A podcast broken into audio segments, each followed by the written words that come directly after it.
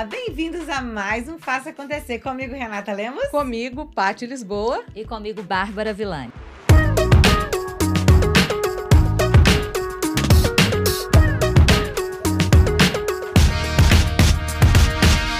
Gente, eu adoro nossos encontros porque como são ricos em informação, em discussão e que traz é, uma clarificação de muitos assuntos para os nossos clientes, executivos e parceiros, não é mesmo? E para a gente também, né? Ai, pra, gente, pra gente, é claro, e pra gente, pra e, gente. Enquanto a gente fala, acho que a gente vai refletindo. E, e, e o, o que eu acho legal é que somos pessoas diferentes e cada um tem uma abordagem, uma, uma maneira de, de de refletir sobre aquela situação, que é um ponto de vista diferente do seu, assim, que você fala, poxa, é mesmo. Não é que é mesmo? Né? É, a gente vai aprendendo Sim. e, é claro, compartilhando com muito carinho para todos vocês.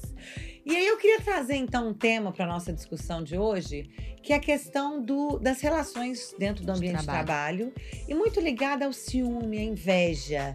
Vocês já pegaram algum caso desse? Como é que é isso? Eu tenho um caso para contar. Ah, eu tenho vários casos. E quando a gente fala disso, né, de ciúme, inveja, que a gente vai aprofundar aqui, é muitas vezes eles vêm assim meio que maquiados sob a estigma de que assim, ah, não, porque aqui nessa empresa a gente incentiva a competitividade. Pois é. Né? Então, em dois muita... casos agora. então, né, é, é, a gente parar para pensar, porque realmente ser competitivo é algo interessante.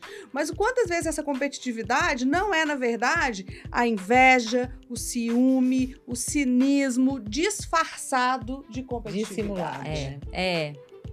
Conta o seu caso aí, Rê. Então, Du, duas situações, como vocês falaram. A primeira situação é uma situação de um executivo que ele tinha uma posição dentro da empresa, uma posição de alta liderança. Ele não performou bem e aí eles, né, não mudaram ele de posição. E a pessoa que assumiu esse cargo né, da alta liderança, ela tem sofrido muito é, e ele também sofrido muito. Por que ele? Por que não eu? E aí esse executivo ele passou mais de um ano sofrendo porque ele perdeu aquele posto para o outro. E o que aconteceu nesse ambiente? além dele não contribuir com o outro, né? Então ele não colaborava com o outro. E aí traz alguns gatilhos de que qual que era o mecanismo de defesa dele? Sempre mostrar o erro do outro, uhum. nunca apoiar. Né? Sempre apoiar, querer sabotar. Tá vendo? Eu sou melhor do que ele. E para ele, e aí são os dois lados, é o reflexo no outro e nele mesmo. E para ele, era sempre aquele sentimento que o outro não pode ser melhor do que eu. Eu queria estar no lugar dele. E isso dentro do ambiente de trabalho, isso traz muitos problemas.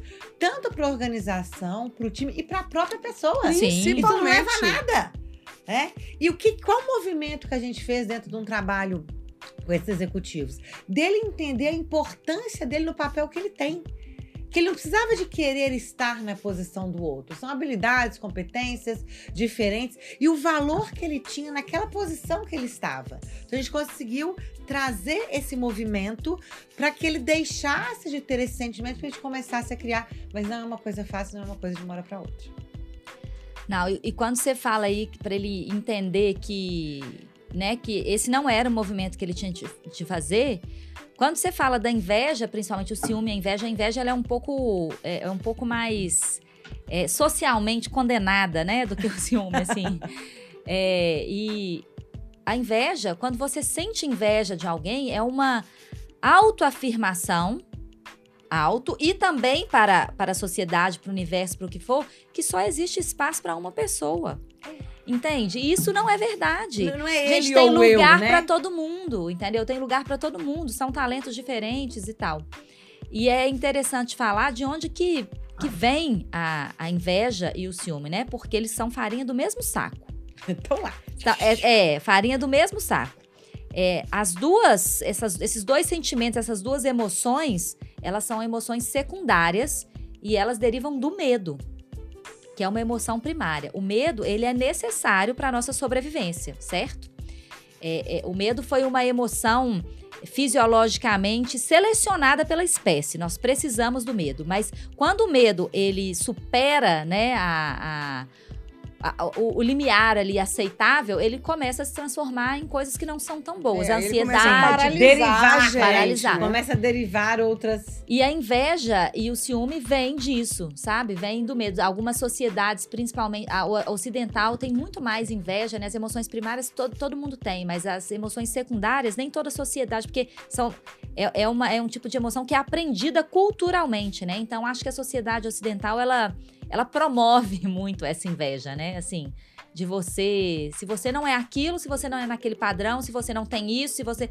Não é o suficiente. Então, a, a pessoa fica achando que só tem espaço pro outro mesmo, que é bom, né? E, e não é isso. E isso não favorece nenhum lado, E- né, e do nada. negócio. É. E- mas é a grande questão do que a gente não aprendeu, muitas vezes, socialmente, a colaborar e a cooperar. Né? Porque e isso vem desde a escola. Eu que né, trabalhei muito tempo com educação é. infantil, né? é, a, a gente enquanto aluno, a gente, apesar da gente fazer trabalho em grupo, socializar, a gente também é muito estimulado a essa competição, a ser o melhor da turma, a ser o destaque acadêmico, a quem tirou a melhor nota, né? O próprio vestibular. as notas, né, gente? Exatamente, o próprio vestibular é algo, né, que algumas escolas, eu acompanho isso, né, muito de perto hoje, inclusive como mãe de uma que já está aí quase formando na faculdade e outra que vai começar uma jornada de vestibular, que é isso, né, o seu colega vira seu concorrente.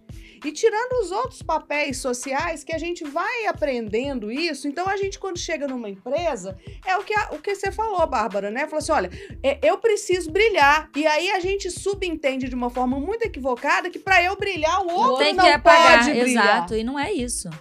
Tem lugar pra todo Pra mundo. todo gente. mundo em todos os lugares. E falando da competitividade, eu acho que isso é tão importante que, como você falou, isso já vem da nossa estrutura social, é dentro da, da, da- da nossa vida, da escola, enfim. E quando você chega nas empresas, isso tem que ter muito cuidado. Porque se as empresas começam a estimular a competitividade individual, também foi um outro caso recente de uma empresa que ela tinha que fazer um incentivo, tá? Para um, pra um grupo de pessoas. Ao invés dela olhar para o objetivo geral da empresa, ela começou a olhar para os objetivos individuais. Então começou-se a, a criar silos, né? Então eu, eu e você juntos, nós não estamos pensando na empresa. Eu estou pensando em mim, você não sei. A empresa, não tô nem aí para isso. Eu falei, peraí, É isso outra- não vai funcionar. Existem pesquisas que mostram que incentivos baseados apenas na meritocracia individual, sem olhar o resultado da empresa, criam um ambiente tóxico e uma competitividade que não é positiva. É, não é né? sustentável. E não é. Porque imagina você tem uma equipe, cada um olhando pro seu umbigo. Eu ganhei mais do que você, eu ganho. Para eu ganhar, você tem que perder. Não, gente, a meta tem que, que ser compartilhada. É. Mas ainda existem muitos profissionais que ainda colocam essa competitividade como uma forma de alcançar resultados. Isso equivocadamente. É, a questão do incentivo dentro das empresas, existem muitas pesquisas também trazendo essa questão da inveja, competitividade, individualismo para dentro da organização, que mostram que os incentivos individuais, eles criam muro, não- muros, né? Não não, constroem pontes. pontes. E que os incentivos que funcionam são aqueles incentivos que contribuem com o resultado da empresa.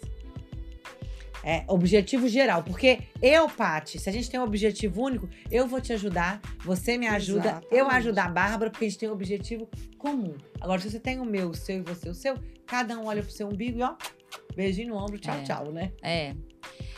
É, eu queria deixar algumas dicas aqui, né, pra. Porque a gente tem a pessoa que ela é, que é a ciumenta e a invejosa, né? E nem sempre essa pessoa consegue perceber isso nela mesma, né? Então, a primeira coisa que ela tem que, que tem que acontecer é autoconsciência. Porque se você não tem consciência de que aquilo existe, você, Nada muda. você não vai ser responsável por aquilo. Então, é, se você normalmente, né, olha muito pro lugar do outro, é, achando muito defeito, achando, querendo, com, com pensamentos negativos, você pode saber que aquilo ali é um espelho, né? É, Só vai fazer mal pra você. E é, a gente tem inveja é do que é bom. A gente não tem inveja do que é ruim Verdade. né?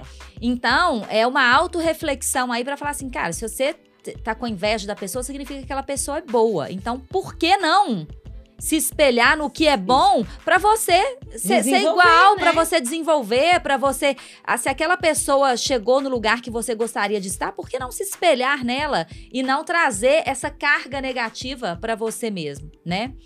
É, e eu falo que a gente tem que tratar um, um defeito, um ponto a desenvolver, um aspecto negativo da nossa personalidade com o antídoto dele Uhum. né?